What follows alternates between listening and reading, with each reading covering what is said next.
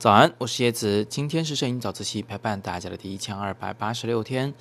那昨天我们有聊到蓝同学提的有关于嗯自然界光比和照片的反差的问题，很多同学可能还是没听懂啊。小医院的同学呢就比较敢问，他就在群里边直接跟我说说昨天的那个问题没听懂啊。那今天呢我就再说一次，但咱们今天换个逻辑，或许你就能听懂了。这个知识点啊，确实是初学摄影的时候一个比较绕的知识点。那首先呢，我们要知道光比这个东西呢，它是用来形容你的拍摄场景的一个光线亮度的差异的。比如说，就有一张照片是我在一个大教堂里拍摄的啊，中间一个宏大的大厅，顶上有两个特别亮的小窗户，左右两侧的拱门处呢，你还能看到外边的阳光。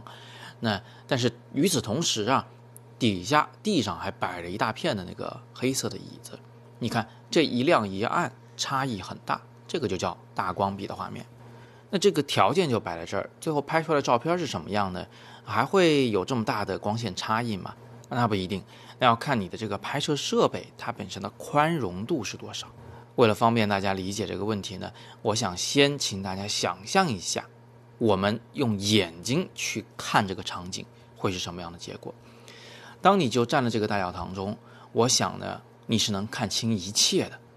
当你把目光集中在这个房顶的两个小窗户上时，你能看到那个两个小窗户上的一些小栏杆，很细小的结构。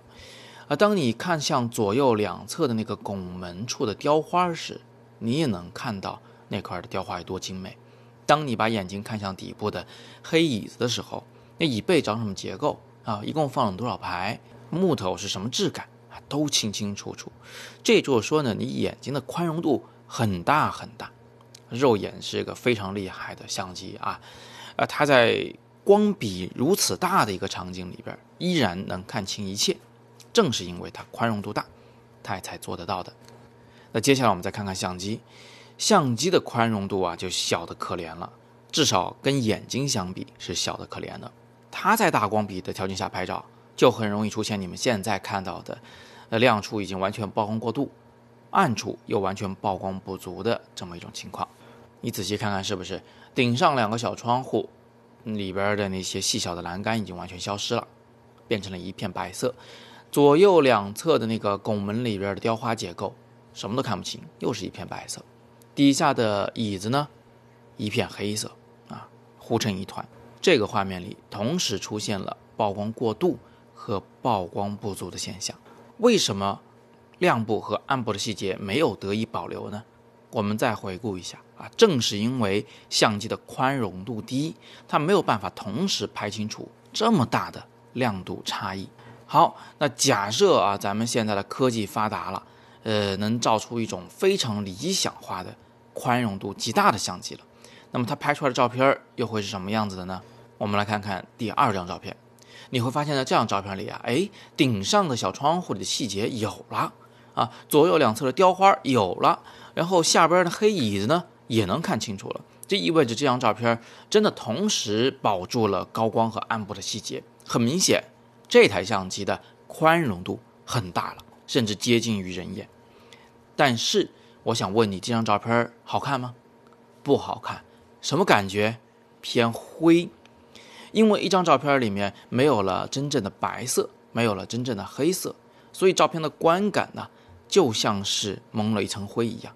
啊，这个也好理解。呃，大家可以想象一张桌子，如果这桌上原来摆了一个黑色的键盘，摆了一个白色的本子，本来它们俩黑白分明，但是现在呢，天长日久，蒙了好厚一层灰，最后黑色不再黑，白色不再白，你肉眼观感上是不是就是灰了呀？啊，所以照片也是一样的，没有白和黑的画面，看上去就是偏灰的，那就麻烦了。这样一种理想中的相机能留下一切的高光和暗部细节的相机拍出来照片，到底是好还是不好呢？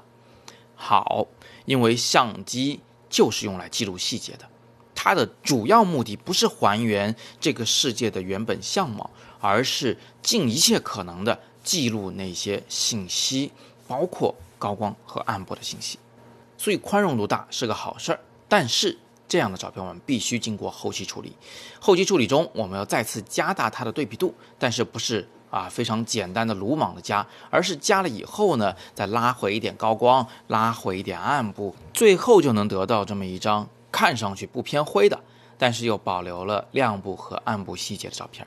那从今天的早自习里面呢，我们至少能学到这么几个知识：第一，自然界的反差有的时候真的是非常大的，我们的人眼呢却具有很强的适应能力，有很大的宽容度，它能够记录下亮部和暗部的细节。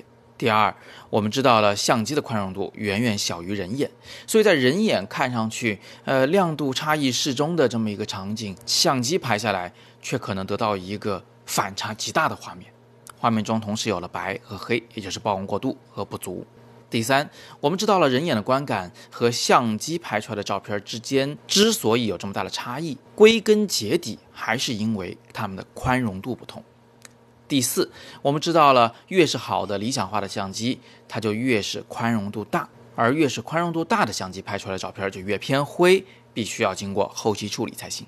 第五，我们知道了，相机的主要目的不是为了还原这个世界原本的相貌，而是为了尽可能的记录下更多的细节，而后期处理则可以担当还原事物原貌的这么一种责任。这两者是相辅相成的，后期处理也是必不可少的。